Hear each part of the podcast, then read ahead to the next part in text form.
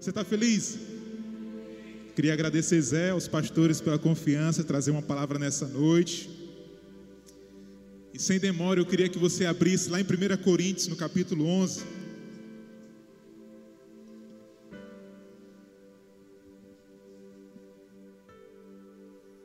Jesus está aqui, você crê nisso? E onde Jesus está, pode acontecer um monte de coisas, tudo fica diferente. Ah, eu não estou sentindo, mas a palavra de Deus não mente. Onde tiver dois ou mais em seu nome reunidos, ali ele se faz presente, amém?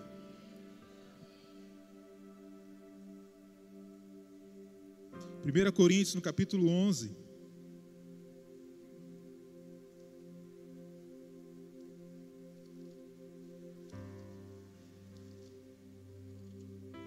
Nós vamos ler a partir do verso. Deixa eu ver o verso.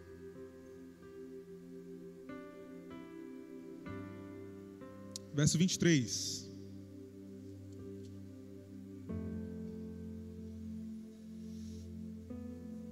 Diz assim a palavra do Senhor.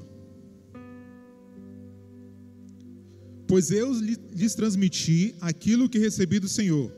Na noite em que o Senhor Jesus foi traído, ele tomou o pão, agradeceu a Deus, partiu e disse: Este é o meu corpo que é entregue por vocês. Façam isso em memória de mim. Da mesma forma, depois da ceia, tomou o cálice e disse: Este cálice é a nova aliança confirmada com o meu sangue. Façam isso em memória de mim sempre que o beberem. Porque cada vez que vocês comem desse pão e bebem desse cálice, anunciam a morte do Senhor até que ele venha.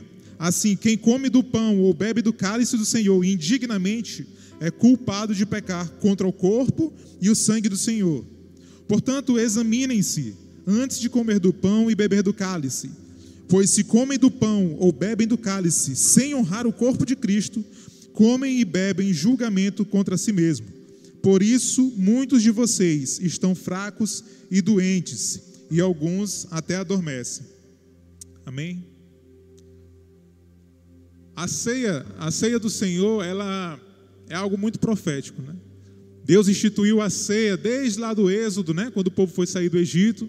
Ali ele disse para o povo matar o cordeiro, pegar o sangue, passar nos umbrais da porta.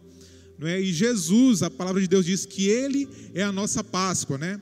Que ele entregou o seu corpo e o seu sangue por amor de nós ali na cruz do Calvário e que nós deveríamos cear todas as vezes como memorial daquilo que ele fez por nós até que ele venha, porque ainda existe uma ceia que será feita no reino de Deus, né, com Jesus sentado à mesa, onde vamos estar todos reunidos com ele. Amém? Você crê nisso?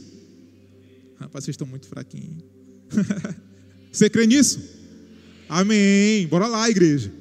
Gente, só que eu não sei se é impressão minha, mas o que eu, o que eu percebo às vezes é que às vezes a gente valoriza o sangue de Cristo mais do que o corpo. Sendo que o corpo sem sangue ele está morto. Da mesma forma que o sangue, né, sem estar no corpo, não serve para nada. A não ser o da galinha caipira ali, quando você bota no molho pardo, né? Mas não vem ao caso agora, ainda precisa do corpo dela ali. Né? Mas não tem como você participar de uma ceia se não tiver sangue e se não tiver o corpo, se não tiver o vinho e se não tiver o pão. Uma vez eu estava pensando, cara, a palavra de Deus é muito top porque ela é o equilíbrio. Você não pode nem se dedicar muito só a pão e nem muito só a vinho. Porque imagina no natural, se você come muito pão, só pão, sem beber nada, uma hora você embucha, né? Fica ruim ali, sem respirar. Então, você precisa beber alguma coisa. Por outro lado, né, da época que eu era que eu não conhecia o Senhor ainda, que eu gostava de beber, se eu bebesse sem comer nada, eu me embriagava muito, perdia a noção de tudo. Então eu preciso de um equilíbrio, né? Porque o vinho, ele é bom, mas ele precisa da palavra para ter um sentido na minha vida. Amém? Então, nessa noite eu queria que a gente visse é, é, um pouco sobre a, a função do corpo de Cristo não é? Qual o objetivo do corpo de Cristo? O sangue a gente sabe que foi o preço pago para nos resgatar das trevas, né? É o que nos lava, nos redime de toda culpa, é o que nos cobre, é o que remove a condenação de cima de nós. Né? Se você lembrar lá do Êxodo, era o sangue que impedia que o anjo da morte entrasse na casa dos hebreus. Né? E esse sangue está sobre nós, ele nos purifica de todo pecado, ele nos lava, ele purifica a nossa mente. Mas e o corpo? Né? E é sobre isso que eu queria para a gente conversar nessa noite. E o primeiro ponto, a primeira pergunta é: porque o, o que aconteceu com o corpo de Cristo? Quando eu falo corpo de Cristo, eu estou falando do corpo físico e não da igreja agora, né? Quero que a gente pense no corpo físico de Jesus. Porque, gente, Jesus poderia muito bem ser crucificado sem ter sofrido aqueles açoites todos, sofrido aquelas pancadas na cabeça. Né? Jesus poderia muito bem ter ido direto para a cruz, sem aquela tormenta toda. Mas o que aconteceu com o corpo de Cristo? E, e, e depois que a gente responder isso, a gente vai ver por que aconteceu o que aconteceu com o corpo de Cristo. Então eu queria que você abrisse, para a gente responder o que aconteceu com o corpo de Cristo, eu queria que você abrisse lá em João no capítulo 2.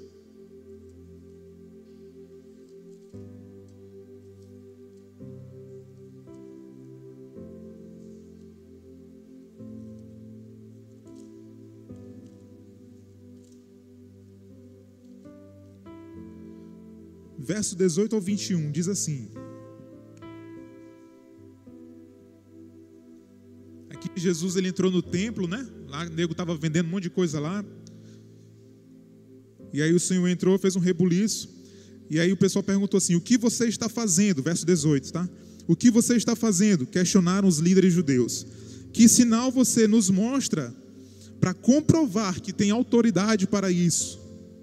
Pois bem, respondeu Jesus: Destruam esse templo, e em três dias eu levantarei. Eles disseram: Foram necessários 46 anos para construir este templo, e você o reconstruirá em três dias. Mas quando Jesus disse este templo, estava se referindo a seu próprio corpo. Então a gente vê que Jesus ele estava falando do corpo dele que seria destruído, e não do templo físico. Então aqui a gente entende que o corpo de Cristo seria destruído. E eu fui ver essa palavra destruído no original, um dos significados é dissolver. Então, se você lembrar lá do, daqueles comprimidos efervescentes, quando você bota na água, desmancha por completo, né? Se mistura na água, desmancha por completo. E eu fiquei pensando ali no corpo de Cristo. Né? O corpo, sabe, na hora da ceia, ele falou: Este é o pão. e ele, a Bíblia diz que ele partiu o pão. Ele partiu, ele despedaçou o pão para distribuir entre os discípulos. Então, isso me intrigou muito, porque como assim dissolver o corpo de Cristo? A gente conhece muito bem a história, a gente conhece a paixão de Cristo, né? O momento que ele está no Getsemane até a sua crucificação, é, já é praticamente algo familiar para nós e às vezes se causa até algo comum e perde muitas vezes o valor, a ponto da gente não usufruir daquilo que ele conquistou para a gente. Então eu oro para que nessa noite você tenha um olhar pelo Espírito sobre o corpo de Cristo, sobre tudo aquilo que ele fez, sobre esse corpo que foi dissolvido. Então eu queria que a gente visse algumas coisas que aconteceram, já que Jesus disse que o corpo seria destruído. O que comprova essa dissolução do corpo de Cristo? O que comprova essa destruição por completo do corpo de Cristo? O primeiro ponto é quando Jesus estava no Jardim das Oliveiras. Você conhece a história. Eles cearam, depois da ceia, Jesus foi cantando o hino, não é? Então ele chegou no Jardim das Oliveiras e começou a orar, dizendo: Pai, é chegada a hora, né? Pai, se for possível, né, passa de mim esse cálice, mas que não seja feita a minha vontade, sim a sua. A Bíblia diz que em grande agonia, Jesus pediu, clamou ao Senhor três vezes por isso. E a Bíblia diz que ele entrou em uma agonia tão grande a ponto de suar sangue. E aí aconteceu o primeiro fenômeno que a medicina chama de hematidrose. Tem médico aqui? João Vitor? Já ouviu falar sobre isso, João Vitor? Hematidrose? Então, o que a faculdade não te ensinou, vou te ensinar. Estou brincando. Foi só para descontrair. Então, a primeira coisa é a hematidrose. A hematidrose é um fenômeno que acontece quando o nosso ser é elevado, é conduzido a um nível de estresse mental, psicológico tão profundo que os vasos capilares, né, os vasos superficiais, eles estouram. E aí acaba o sangue ele acaba saindo pela pele, fica aquelas gotículas de sangue na pele. E a medicina fala que quando isso ocorre, a pele ela fica extremamente sensível, não é? Então, prim o primeiro ponto foi ali no Getsemane. Jesus sabia tudo que ele ia enfrentar, cara. Cara, o, o cerne dessa palavra aqui mexeu muito comigo. Já já eu falo para vocês. Eu quero logo chegar lá, mas eu preciso ir aqui no passo a passo.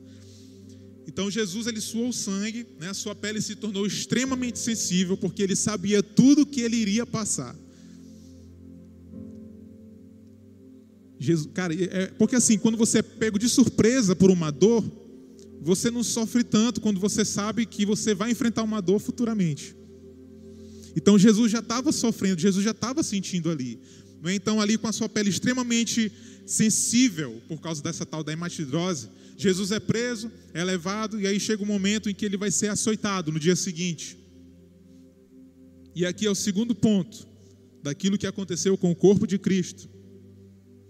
Não sei se você sabe, mas os açoites romanos, eles tinham algumas esferas de aço, de ferro, umas bolinhas, né? E na ponta, eles tinham um pedaço de osso. Então, muitas vezes, essas bolinhas, elas causavam hematomas nas primeiras chicotadas, mas como os, os hematomas iam acontecendo, as chicotadas seguintes abriam esses hematomas. E os ossos, eles abriam a carne. Eu falei para Zé Carlos que eu não queria falar sobre esses detalhes, porque eu acho muito forte, cara. Eu fiquei pensando nisso e me senti até meio ralado assim, meio mal, né? Mas é, essas chicotadas acabavam rasgando as carnes, a carne dele, a carne ficava exposta, as veias eram estouradas, é? os músculos eles ficavam pendurados muitas vezes, a espinha muitas vezes ficava aparecendo, é? e até os órgãos ficavam expostos. E aqui é, eu estava pesquisando isso, e eles falam que muitos não resistiam nessa hora. Era uma dor insuportável. Então Jesus ele foi açoitado de uma forma tão perversa. Eu preguei aqui uma vez sobre as sete vezes que Jesus derramou sangue, e uma delas é essa. E se você assistiu a ministração e lembrar, eu falo que ele foi açoitado 39 vezes, e que existem 39 raízes de doenças, né? Então, ou seja, uma chicotada para cada doença.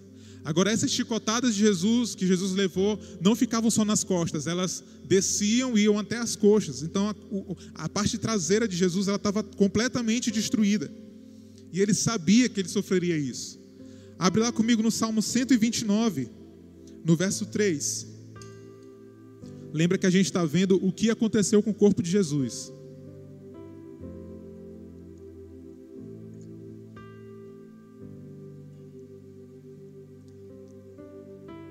Salmo 129, verso 3 diz assim: As minhas costas estão cobertas de feridas, como os longos sulcos feitos pelo arado na terra. Isso foi escrito no Salmo, Salmo 129, muito antes de Cristo. Então já foi profetizado que o seu corpo seria teria a parte de trás aberta pelos chicotes. E para ter uma dimensão do que é isso, eu não sei se você sabe o que é um arado, não é? Mas o pessoal que tem fazenda aí, trabalha na roça, né? ou mesmo com pavimentação, é, é passado um trator com uma espécie de grade, que ela tem várias hélices e elas vão abrindo a terra para revolver a terra e misturar, para preparar o solo. Então ela chega numa profundidade até consideravelmente boa, né? Para que a terra seja revolvida. Então, aqui o salmo compara que foi dessa maneira que as costas de Jesus foram abertas. Aquilo que estava no fundo da sua carne veio para fora. Né? Então a gente tem uma dimensão da tortura, do nível de tortura. Muitos morriam nesse processo, né, como eu falei para vocês. E a medicina diz que durante é, essa etapa, esse processo, acontecia o tal do choque hipovolêmico. Sabe o que é isso, Ingrid? O que é isso aí, Ingrid? Falei.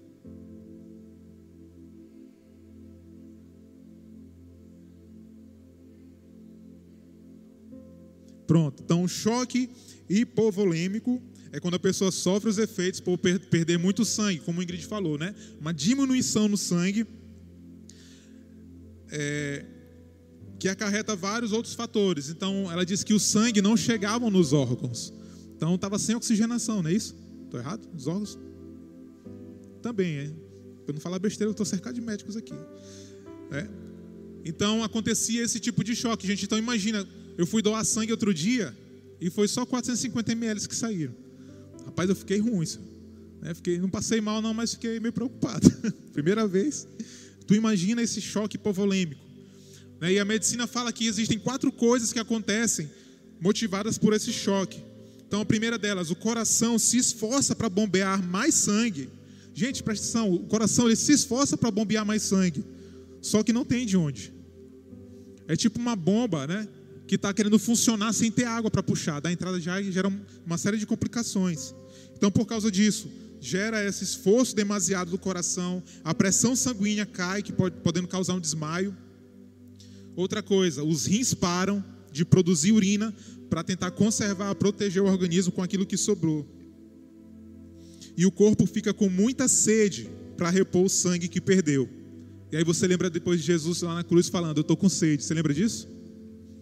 Por quê? Porque o corpo havia perdido muito sangue.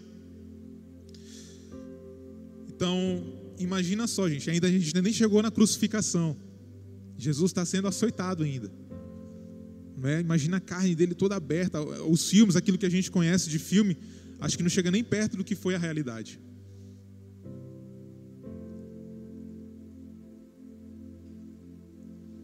Então, dessa maneira, com a costa toda dilacerada, Jesus começa a caminhar para o altar, o altar do sacrifício, para o Calvário.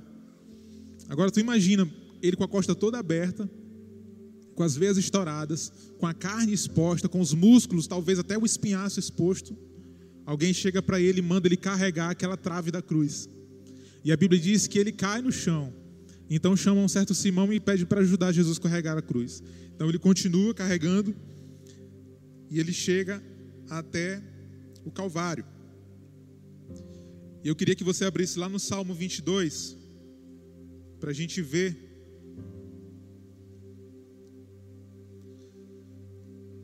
como que foi profetizado tudo isso. Salmo 22, no verso 14, diz assim: A minha vida é derramada como água, todos os meus ossos estão desconjuntados, meu coração é como cera que se derrete dentro de mim. A minha força secou como um caco de barro, minha língua está grudada ao céu da boca por causa da sede, né? Tu me deitaste no pó, à beira da morte. Meus inimigos me rodeiam como cães, um bando de perversos me cerca, perfuram minhas mãos e meus pés. Eu posso contar todos os meus ossos, os meus inimigos me encaram e desdenham de mim.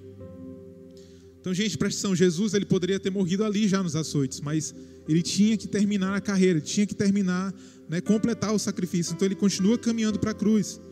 E quando ele foi crucificado, é, o peso do seu corpo ali na cruz era sustentado pelos pregos. Então os seus ossos inteiros, todos, se deslocaram. Os ossos não foram quebrados, eles se deslocaram, ou seja, o braço deslocou do ombro, né, o ombro da clavícula. Alguns falam que esse deslocamento em cada articulação era de 15 centímetros, cara. Então imagina, quando ele fala aqui no Salmo, posso contar todos os meus ossos, né?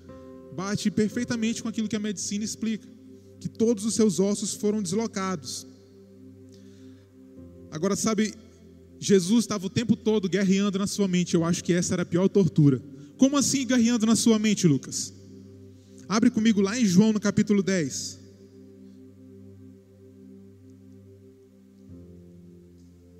Não tem como entender isso, um amor desse.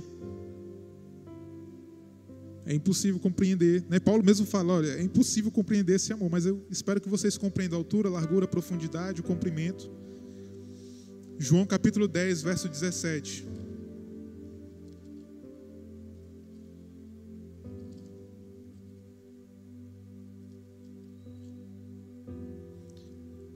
Foi isso que me chocou quando eu estava preparando a pregação. Jesus ele fala assim: O Pai me ama pois sacrifico minha vida para tomá-la de volta. Ninguém a tira de mim, mas eu mesmo a dou. Tenho autoridade para entregá-la e também para tomá-la de volta, pois foi isso que meu Pai ordenou. Lembra que a autoridade de Jesus, o poder que Jesus tem, está acima da vida e da morte. Ele é a própria vida. Então o que ele está dizendo aqui, olha, ninguém toma minha vida de mim. E quando Jesus fala que é ninguém, essa palavra no original quer dizer ninguém realmente. Então ninguém toma a vida dele, ninguém toma a minha vida de mim. Eu tenho autoridade para dar e eu pego a hora que eu quiser. Então Jesus, ele poderia muito bem acabar com o sofrimento dele na hora que ele estava sendo açoitado, dizer, pai, não dá mais não, pega minha vida aqui. Mas não, cara, ele precisava resistir. E eu acho que o tempo todo Jesus está, ah, vou entregar minha vida, não, não vou não, vou não. Ah, vou entregar minha vida, não, não vou não. Porque a Bíblia diz que em tudo ele foi tentado. E entregar a sua vida para escapar do sofrimento, eu acredito que foi a maior tentação, porque ele tinha autoridade para fazer isso. Ele tem autoridade para fazer isso. Mas por amor de nós, ele decidiu ir até o fim. Disse, não, ainda não chegou a hora de entregar a minha vida. Ainda não chegou a hora de entregar a minha vida. E finalmente, quando ele está lá na cruz, quando tudo já havia se completado, quando ele havia completado todas as profecias, e ele disse lá, né, que estava com sede, deram vinagre para ele. E quando completou tudo, não é? Ele falou: "Pai, agora sim, pai. Acabou. Em tuas mãos eu entrego o meu espírito." E a Bíblia diz que ele suspirou e morreu. Então vê que Jesus, cara, isso é muito incrível. Ele decidiu perseverar, entregando o seu corpo para ser dissolvido, completamente dissolvido, por amor de nós. Você está comigo? Agora a gente vai chegar no segundo ponto da ministração, porque a gente entendeu o que aconteceu com o corpo de Jesus. Foi completamente dissolvido, destruído, não é dilacerado por completo. Aliás, se você sabe que Jesus nos perdoou, essa palavra perdoar no original significa entregar por completo. Então ele entregou a sua vida por completo. Isso resulta no perdão para mim e para você, amém? Beleza, Lucas. Então, por que que teve que acontecer tudo isso com o corpo de Jesus? Por que, que ele não foi só lá na cruz e pronto? Eu queria que você abrisse lá em Isaías capítulo 53, verso 5.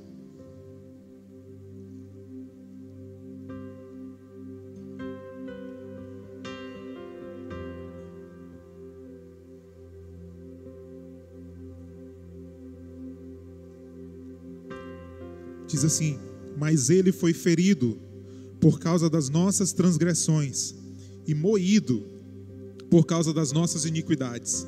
O castigo que nos traz a paz estava sobre ele, e pelas suas feridas ou pelas suas pisaduras fomos sarados. Amém? Então, isso explica o propósito de Jesus ter sofrido o que sofreu no seu corpo. A gente foca na cruz, ele nos perdoou, a Bíblia diz que todo aquele que olha para ele é salvo. Mas a gente despreza muitas vezes o sacrifício do seu corpo, né? o seu corpo sendo moído ali. E por isso eu acredito que a gente perece, como Paulo falou: olha, porque vocês não discernem o corpo, muitos de vocês estão enfermos e muitos até morreram. Por quê? Porque não discernem o corpo. Vocês não entendem que o corpo de Cristo, ele traz cura para as nossas vidas. Ele foi moído para nos garantir a cura. Amém? Você crê que Jesus morreu pelos seus pecados, que o sangue dele te perdoou, que o sangue dele te resgatou? Você crê nisso? Por que, que quando a gente aceita Jesus, a gente faz aquela oração, declarando, confessando a Jesus como o Senhor e Salvador, não acontece nada de, de assim maravilhoso visualmente falando, né? Mas a gente crê que a gente é uma nova criatura. E por que, que a gente não crê que a gente é curado naquele momento também? Porque se eu aceitei a Cristo, eu estou aceitando que Ele foi moído por causa das minhas feridas, por causa das minhas transgressões. E pelas suas feridas eu sou sarado. O que eu quero nessa noite fazer é desconstruir essa questão de que a gente pensa que fica cogitando: será que é da vontade de Deus eu ser curado? Às vezes tem alguém enfermo, a gente ora, não é curado. Ah, não era da vontade de Deus que ele fosse curado. Irmão, toda vez que você pensar sobre cura, pensa sobre o perdão de Jesus sobre os pecados. Um exemplo: eu vou orar aqui por Diego. É, o Diego não foi curado. Diego, não é da vontade de Deus que tu seja curado, cara. Então vamos continuar. Talvez essa doença seja para glorificar a Deus. Agora imagina eu fazendo isso com o pecado, porque está junto. A, a solução para o pecado e para a enfermidade está junto. Diego, é o seguinte, cara, acho que não é na vontade de Deus que tu seja perdoado. Não faz nenhum sentido. Entende? Por que, que o sangue dele me perdoar é totalmente aceitável e por que, que eu tenho que dizer que às vezes não é vontade de Deus curar alguém? Não faz sentido. Aliás, a palavra salvou, o salvar, no original é soso, e ela envolve a salvação do corpo, do espírito, é uma salvação que é completa. Então, o que eu quero que a gente entenda nessa noite é que a cura já foi liberada sobre nós. Eu quis chegar, explicar sobre o corpo só para falar da cura, gente. Só para que a gente não pereça mais, para que a gente não sofra mais com enfermidades, para que a gente declare a cura de Deus. Se eu sou perdoado, eu sou curado também. Eu sou curado no nome de Jesus. Ele já, cara, eu tenho um plano de saúde. Na verdade, a gente tem um plano. Como é que eu posso dizer? Como foi que eu te falei, Zé? É um plano. É um plano de saúde e um plano de vida junto. Porque o plano de vida foi a salvação que ele comprou, e o plano de saúde é as suas feridas no seu corpo que me curou. É, então é um, é um plano top, é um pacotão completo. Então você pode ser curado de qualquer enfermidade. Sabe, outro dia eu tirei meu óculos, eu estava dirigindo, né? Eu, Deus, eu não aceito a miopia na minha vida. Tirei o óculos e comecei a dirigir sem óculos. Porque eu creio que eu sou curado, Senhor. Sabe, a gente não pode tolerar a enfermidade, porque Jesus já levou, Jesus levou a miopia, a minha não, a miopia que tenta me atingir, já levou no nome de Jesus. Ah, Lucas, por que tu usa óculos ainda, meu irmão? Eu posso usar óculos, eu posso não usar óculos. O fato é o que a palavra de Deus diz, diz que eu sou curado. Amém? Você crê nisso? Ah, eu tenho diabetes, irmão. Está repreendido e amarrado no nome de Jesus essa diabetes, já foi embora. Ah, eu tenho pressão alta. Está cancelada no nome de Jesus. Pressão alta, pressão baixa. Porque Jesus já levou. Às vezes a gente tolera pequenas enfermidades na nossa vida, só porque não faz tão mal assim. Ah, não, vou fazer uma dieta e vai ficar legal minha pressão. Está repreendido. Jesus falou que nós comeríamos o melhor dessa terra e picanha é muito gostoso. Não pode, é, não pode ter o excesso, né? Aí também, aí tu vai lá, te enche de picanha, cheia de gordura, Aí diz, Senhor, me cura. Aí Jesus, rapaz, está complicado desse jeito, porque é igual. É... Não, se você, igual aquele exemplo que eu dei, do pecado e da enfermidade, né? Aí você faz os abusos lá. Todo dia hambúrguer, refrigerante, picanha, não sei o quê. E a pressão vai lá para cima e tu tá, Senhor, cura minha pressão. Pai, fica complicado desse jeito, Lucas. É a mesma coisa que você chegar e, Senhor, me livra desse pecado. Aí tu vai lá e fica assistindo as coisas, fica não sei o quê, fica prostituindo e fica, me livra desse pecado. Como é que fica? Entendeu? A gente não pode, como o pastor falou, né? Tem os abusos, vai me interpretar mal. Mas o que eu estou querendo dizer, gente, é que a gente não pode tolerar essas, essas enfermidades que tentam nos assolar. Né? Nós somos curados, nós somos sarados pelo corpo de Cristo, por aquilo que ele sofreu. Abre comigo lá no Salmo 106.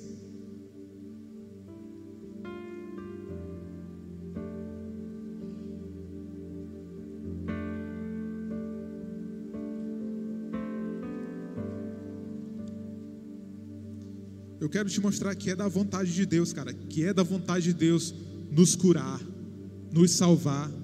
Lá em Timóteo fala que a vontade de Deus é que todo homem seja salvo. E lá essa palavra, essa que eu falei, que é sozo, que é curar e ser salvo no espírito também.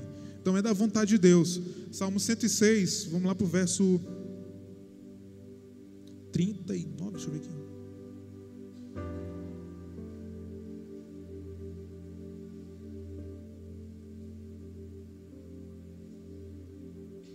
Desculpa, gente, é Salmo 103.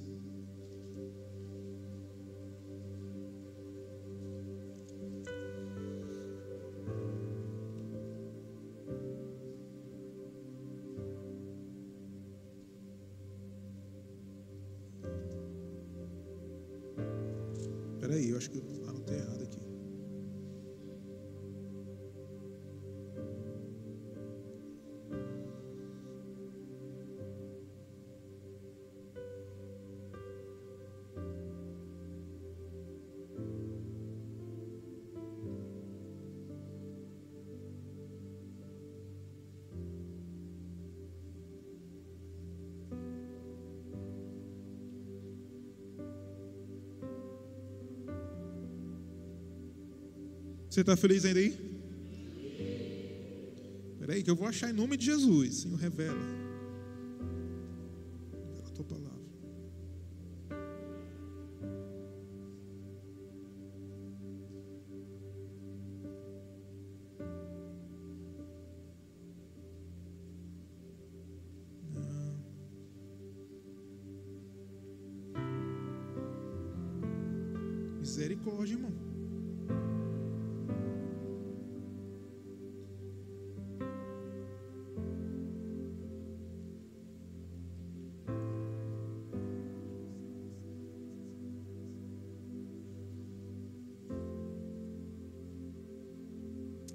Mesmo. Obrigado. Varão.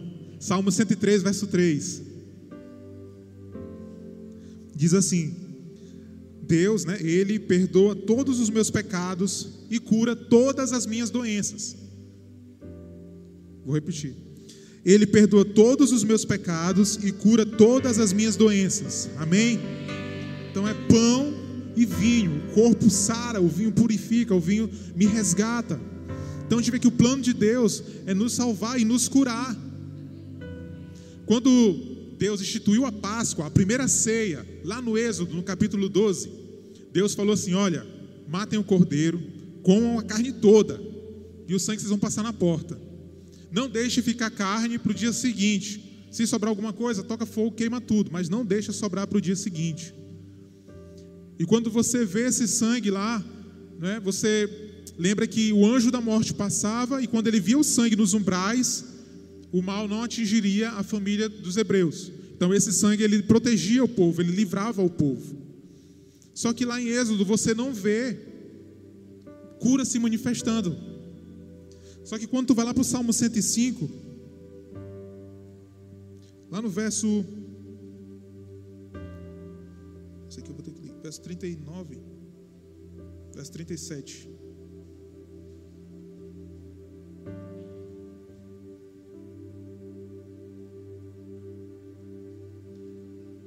Salmo 105, verso 37.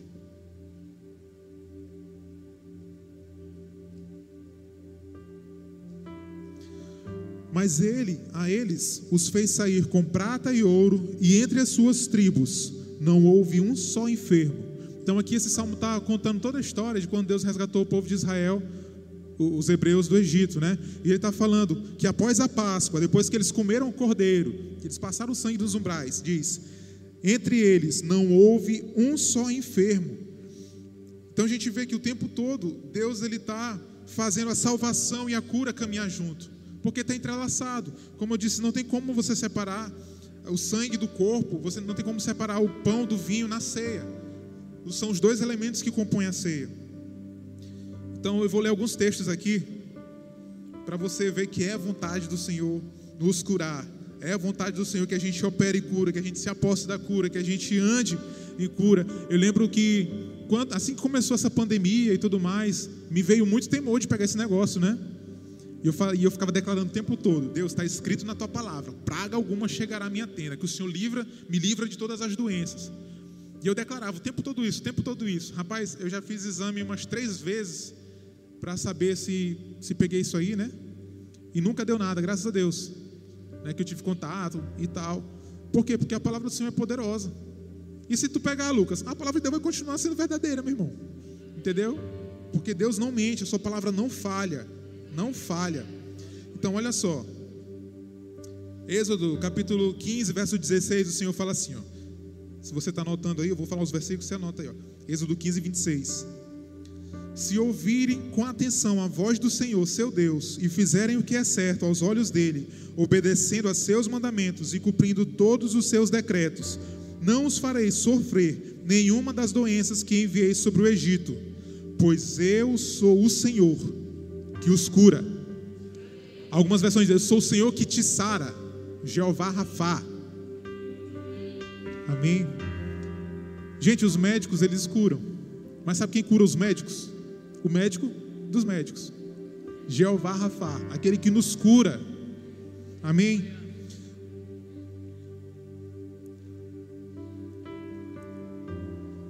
Eu acredito, assim, do fundo do meu coração, que Deus não nos fez para que a gente fosse levado por conta de, doenças ou enfermidades. Porque eu, quando eu olho para a Bíblia e vejo algumas pessoas, por exemplo, Davi diz assim: na 1 Crônicas 29, 28, diz que Davi morreu em ditosa velhice, né, em boa velhice, cheio de dias, farto de dias. Né? Primeira, é em 1 Crônicas que fala isso. Abraão viveu 175 anos, morreu em boa velhice, depois de uma vida longa e feliz. Deu o último suspiro e, ao morrer, reuniu-se aos seus antepassados. Isaac viveu 180 anos, deu o último suspiro e, morreu em boa velhice. Eu não estou dizendo que você vai viver 200 anos, né? porque a Bíblia ela fala também que a vida do homem é 70, quando muito 80 anos, né? Há quem viva isso 100. O que eu estou falando é que nenhum desses homens que andaram com Deus, eles foram tomados por enfermidades. Eu creio isso no meu coração. Ah, pode acontecer? Pode, mas Deus, Ele nos cura, Ele nos sara, Ele nos livra da enfermidade.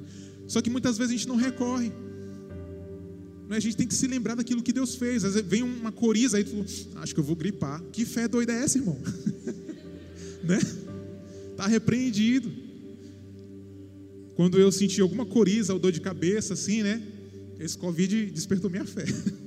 Porque se fosse tempos atrás, eu ia, eu ia tolerar essa dor de cabeça, ia tomar um remédio e me deitar. Mas quando eu comecei a sentir, eu, ego, será que isso é Covid? Eu, Deus, está repreendido. Eu rejeitei todo sintoma, em nome de Jesus, aí ia embora a dor de cabeça. E a partir de hoje, quando você sentir uma coriza, repreenda em nome de Jesus. É sério, gente. Se você for fiel nessas pequenas coisas, você vai fazer um aleijado andar. No nome de Jesus. A gente precisa entender isso. A gente precisa ser fiel no pouco, nas pequenas coisas.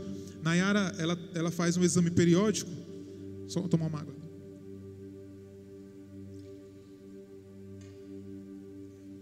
Ela faz um exame periódico por causa de um, um pequenino aneurisma, né? Besteirinha na cabeça dela. Então ela fica monitorando. E aí ela fez uma consulta de vista há, há um ano, foi, amor? Dezembro, não foi?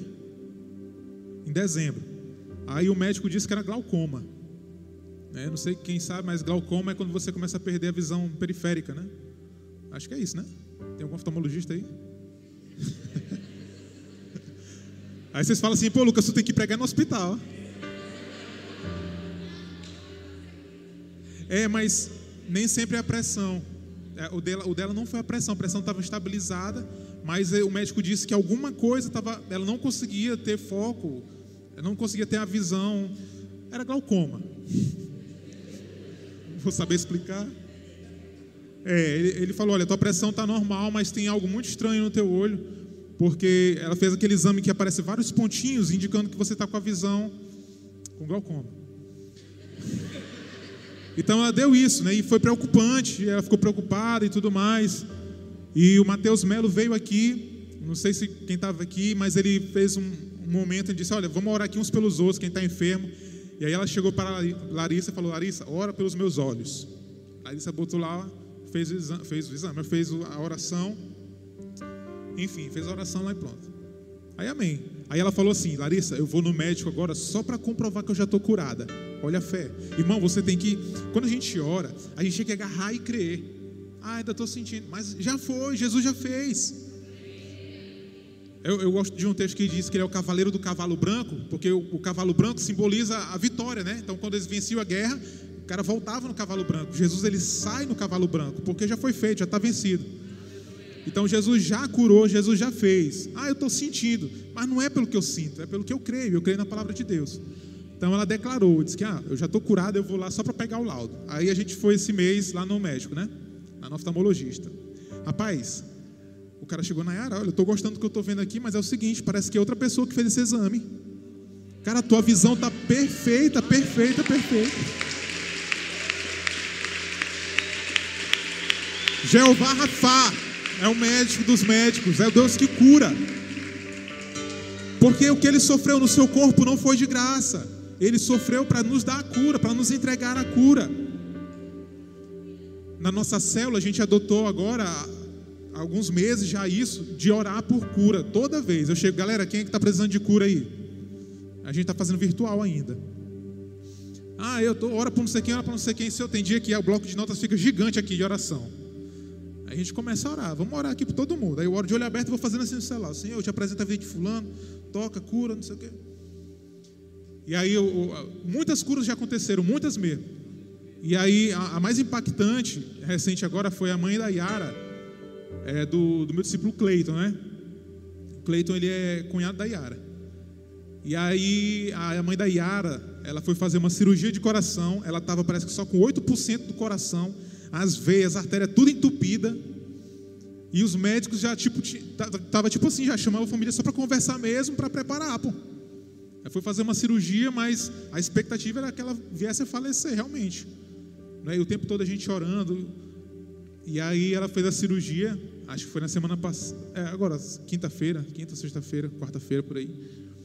E ela fez a cirurgia, a gente orando lá na célula, orando em casa e tudo mais, crendo que o Senhor podia fazer esse milagre. Cara, eu fiquei impressionado com isso. A gente ora assim, né? E quando acontece, a gente fica impactadíssimo. E a mulher que estava com 8% do coração, com as veias tudo entupidas, foi curada. Deus restaurou. Aí eles mandaram um vídeo dela. Ela já está em casa. Mandaram um vídeo dela. Ela recebendo o celular, o ripa poxa. Ela recebendo um presente, né? Aí ela abriu assim, era uma caixa. Ela, isso aqui é um celular, eu conheço. Eu conheço. no celular. Aí eu comecei a rir porque ela está completamente saudável assim. Tu olha ela, não disse que era uma mulher que estava só com 8% do coração. Uma vez aqui na igreja, nesses cultos online, acho que foi a última vez que eu preguei, a gente foi orar por cura. E aí eu, eu orei por alguém que estava sentindo uma dor no, na costa que irradiava pelo braço. Acho que foi era alguém da, de Ingrid, né, Ingrid? Não sei se tu lembra disso, foi tu que mandou. E eu falei: Olha, tu que não está conseguindo nem levantar o braço aí com uma dor no ombro, nem lembro direito como é que foi. Movimenta teu braço agora que Jesus está te curando. E aí Ingrid mandou, era uma pessoa que ela conhecia, e disse que do jeito que a gente orou, o Senhor foi e curou ela. Então, às vezes, a gente está com uma dor no joelho, né? Ah, meu joelho está doendo aqui. E fica por isso mesmo, meu irmão. É igual o cara está sendo assediado pelo pecado. Ah, fulano está me tentando. E fica por isso mesmo. Rapaz, não dá. A gente tem que usufruir daquilo que Jesus nos entregou, porque foi muito caro. Foi muito caro. O preço que ele pagou foi muito caro. E eu acho que eu vou encerrar, né, Zé? Eu queria só para a gente ver um texto rapidão, para você ver como que a salvação e o, pe... o... salvação e o pecado, a salvação e a cura estão juntos. Abre comigo lá em Mateus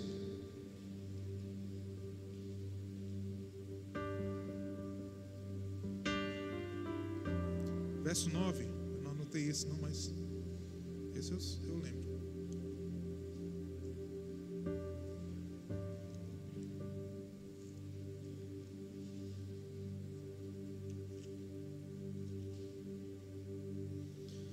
Jesus cura um paralítico, é o título aqui da, na minha Bíblia.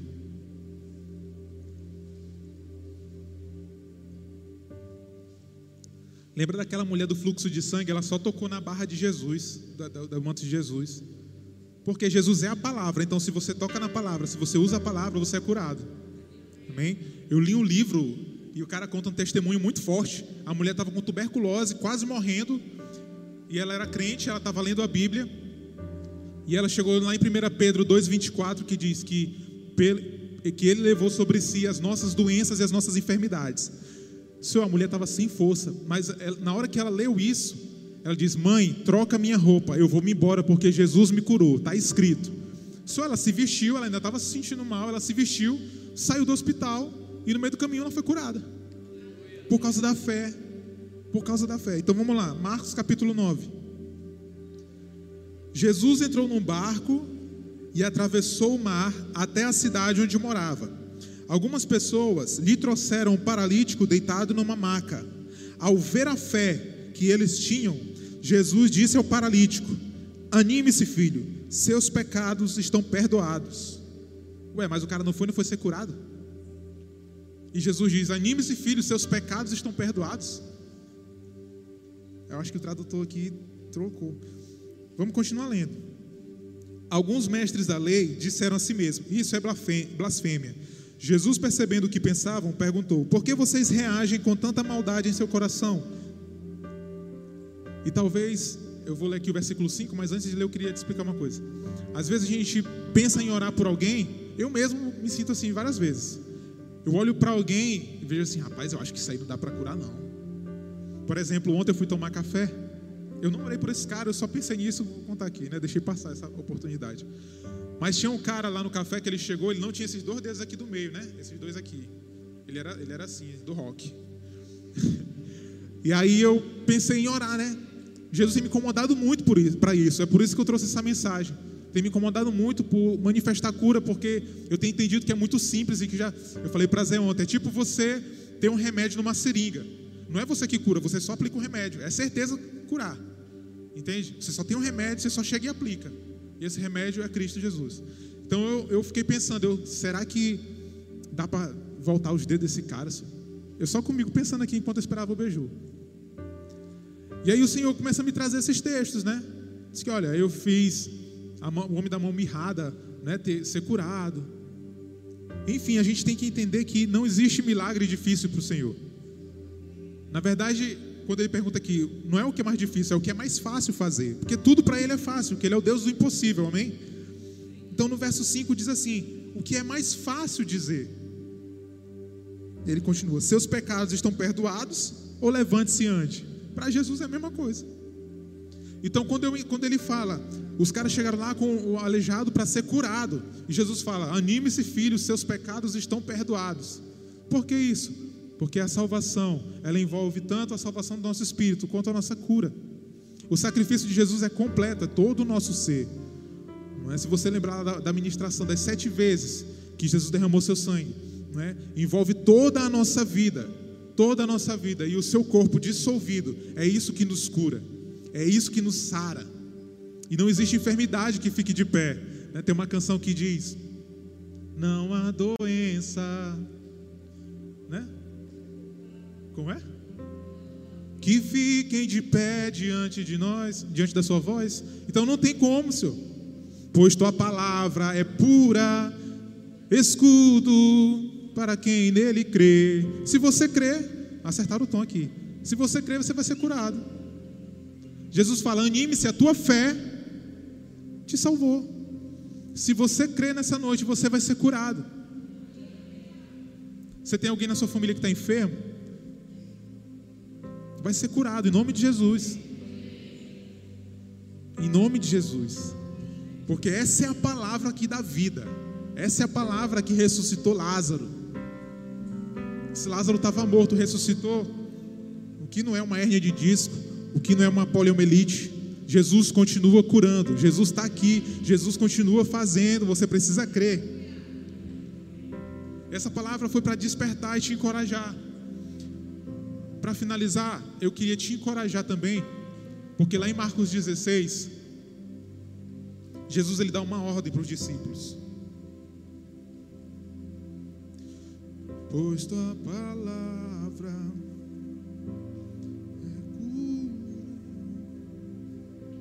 é escudo. Jesus ele fala assim para os seus discípulos. Lá no verso 15, e disse-lhes: Ide por todo o mundo, pregai o evangelho a toda criatura. Quem crer e for batizado será salvo, mas quem não crê já está condenado. E estes sinais acompanharão, seguirão aos que creem. Que sinais? Em meu nome expulsarão demônios, falarão novas línguas, pegarão as serpentes, se beberem alguma coisa mortífera, não lhes fará dano algum, e imporão as mãos sobre os enfermos e os curarão. Agora, isso aqui é o mais fantástico. Quando eu falei que você é apenas alguém que carrega uma seringa com remédio e aplica, é porque a responsabilidade de curar é do Senhor. Então, aqui o verso 19 e o 20 fala assim: Ora, o Senhor depois de lhe ter falado, foi recebido no céu e assentou-se à direita de Deus. E eles, eles quem? Os discípulos, tendo partido, pregaram por todas as partes. Isso aqui é muito lindo, senhor. Cooperando com eles o Senhor e confirmando a palavra com sinais que se seguiram. Então preste atenção numa coisa: quando eu anuncio a palavra, eu não preciso correr atrás dos sinais. Se eu anuncio a palavra, os sinais estão me seguindo. Por quê? Porque Jesus ele precisa confirmar a sua palavra. Cara, eu estou meditando sobre. Eu passei acho que um mês e pouco em João, só vendo como Jesus pregava, como Jesus evangelizava. E todas as vezes Jesus falava: Olha, se vocês não creem na mensagem, creem nas coisas que eu faço. As minhas obras é o que dá testemunho de mim. Então, o tempo todo, as obras, os sinais, estão dando testemunha de quem Jesus é. E para encerrar de verdade, uma vez a gente foi pregar sobre cruz e no final da ministração eu falei que quando um rei convidava alguém para entrar na sua presença, desculpa, quando alguém entrava na presença do rei sem ser convidado, essa pessoa poderia até ser morta. Mas mesmo ela entrando sem ser convidada, e o rei a aceitasse, o rei estendia o seu cetro como sinal de que essa pessoa estava sendo aceita. E nesse dia muitas pessoas aceitaram a mensagem da cruz que a gente pregou lá. Cara, e foi incrível esse lance de confirmar a mensagem, porque depois que eu falei isso do rei e tudo mais, apareceu no céu.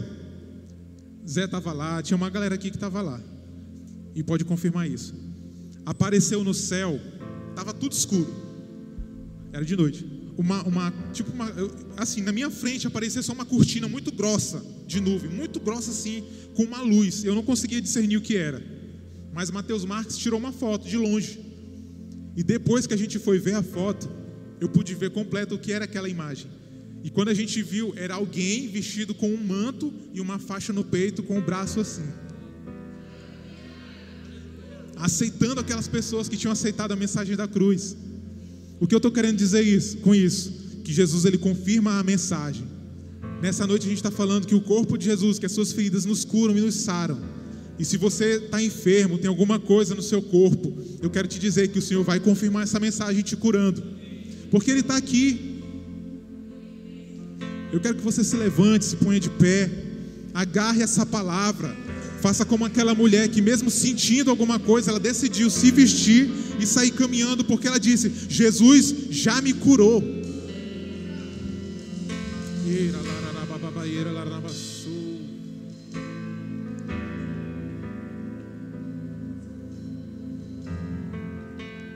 Talvez a sua doença, o que você tem no seu corpo, seja uma sequela de alguma coisa, de um acidente, de uma enfermidade.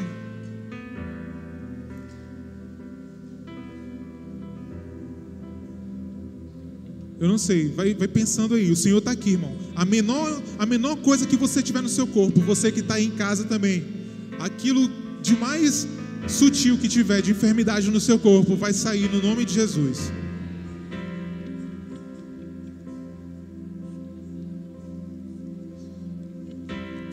Amém, Jesus. Começa a falar com o Senhor agora, começa a clamar o nome do Senhor, que a palavra diz que aquele que invocar o seu nome, esse será salvo. Então começa a dizer: Jesus me cura, Jesus me cura. Começa a manifestar a sua fé, como o cego Bartimeu, que clamava: Filho de Davi, tem misericórdia de mim. E Jesus perguntou: O que queres que eu te faça, Senhor, que eu veja? E ele viu, porque Jesus curou, Jesus respondeu a sua fé. Começa a invocar o nome do Senhor: Jesus, Jesus, me cura, me cura, cura minha família. Senhor Jesus, a tua palavra é verdadeira, a tua palavra é a verdade, ela é o caminho, ela é a vida, porque ela é o Senhor. Obrigado, Jesus, porque pelas tuas feridas nós somos sarados, nós somos curados.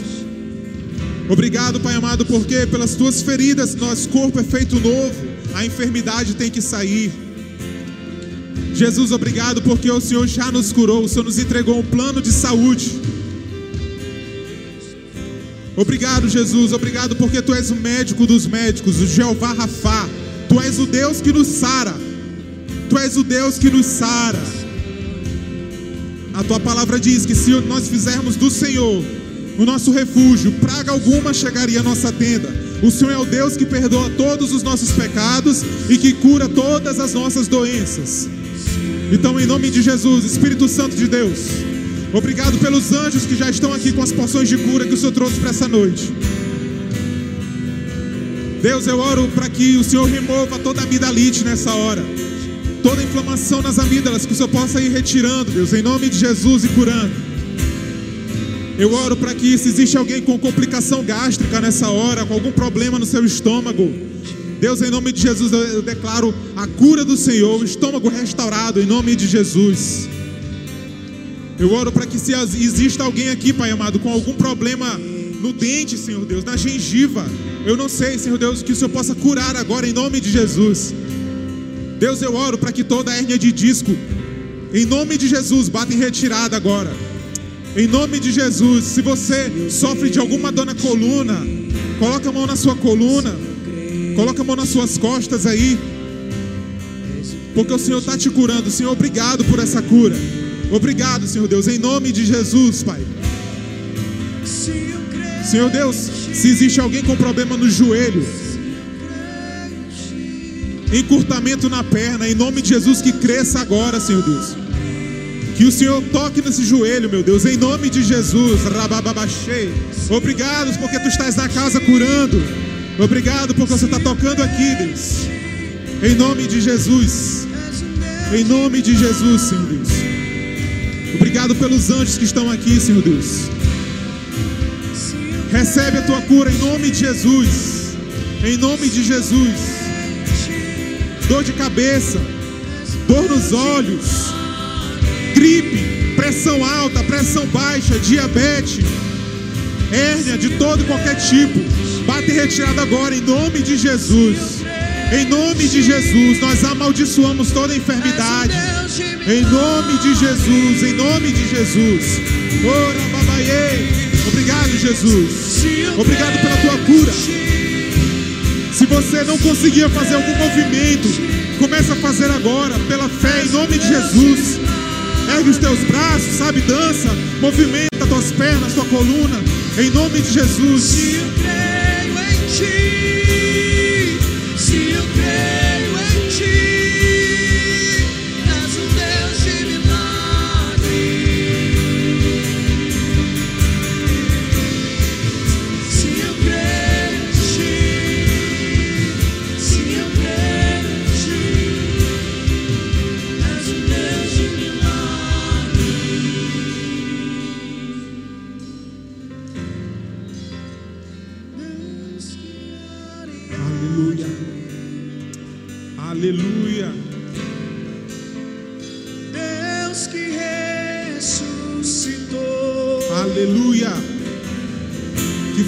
Morto reviver. faz o morto reviver. Ele é o Deus de milagre.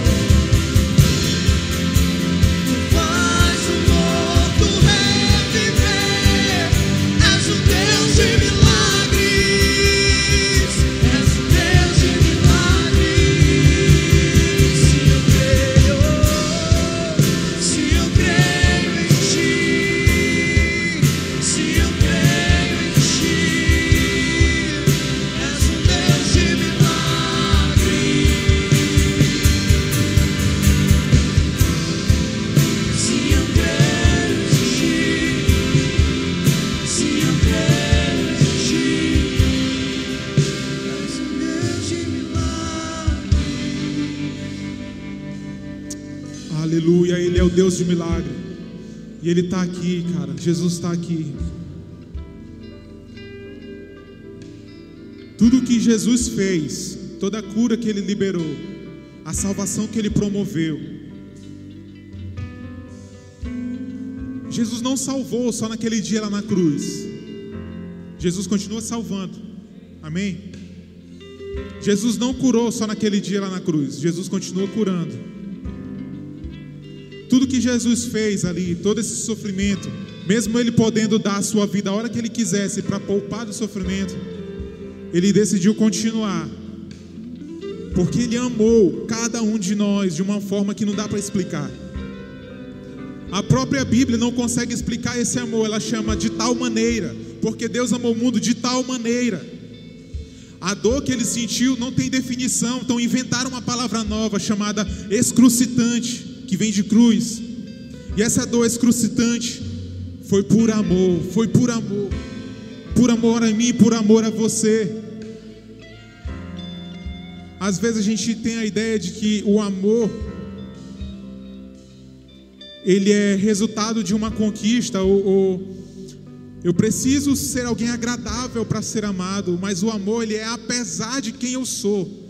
O amor ele é manifesto justamente nas diferenças. O verdadeiro amor é manifesto quando eu desprezo, quando eu trato mal. Em contrapartida, eu continuo sendo amado. E eu estava falando com um discípulo essa semana sobre a submissão da mulher que fala em Efésios 6, e eu disse que essa submissão que, que a mulher tem que ter, você vai entender o que eu estou falando. Não é uma submissão que o marido tem que impor. Tu tem que ser submissa ao homem, não é assim. Porque mais à frente ele fala que o marido ame a esposa, assim como Cristo amou a igreja e se entregou por ela.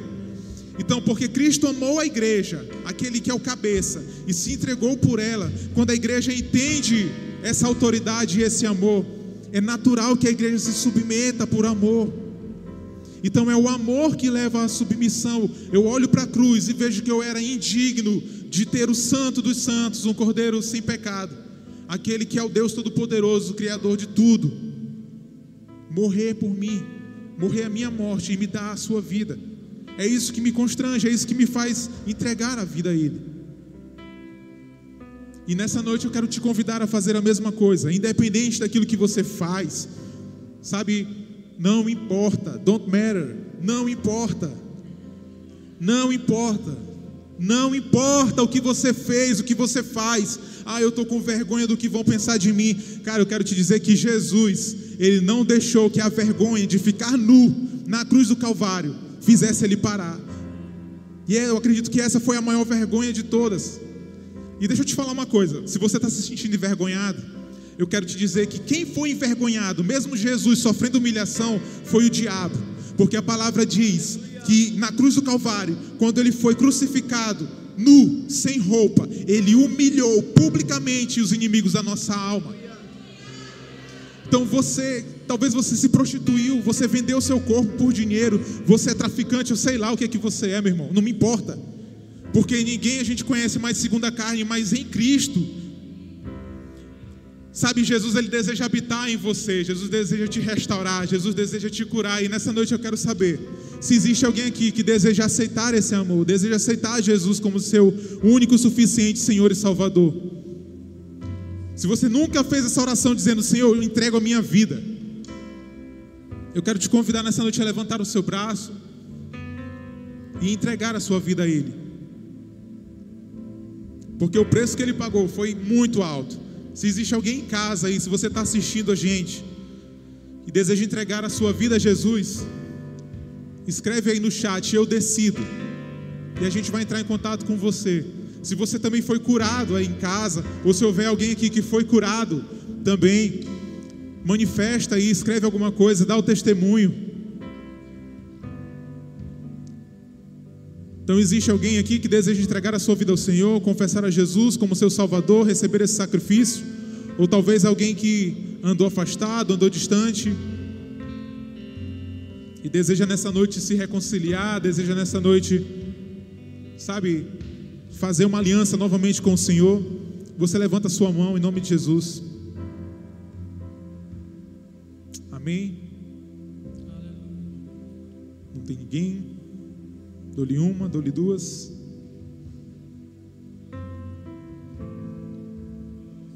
Amém. Então, gente, quero te dizer uma coisa. Ah, Lucas, ainda eu estou sentindo algo. Cara, creio que Jesus já te curou. Amém? Você pode acordar bonzinho. Teve um leproso que chegou para Jesus e disse assim: Eu quero que o Senhor me cure. E Jesus fica limpo. Na mesma hora ele ficou curado. Depois vieram dez leprosos para ser curados. Jesus falou: oh, Vão se lavar. Então eles foram curados no meio do caminho. Então Jesus continua curando. Creia nisso, creia nisso com todo o seu coração. Amém? Então que Deus te abençoe. Amém? Que amanhã nós temos o Tadel às 9 horas, culto às 17, pelo canal e aqui. Que Deus te abençoe e seja uma bênção, por onde quer que você vá, em nome de Jesus.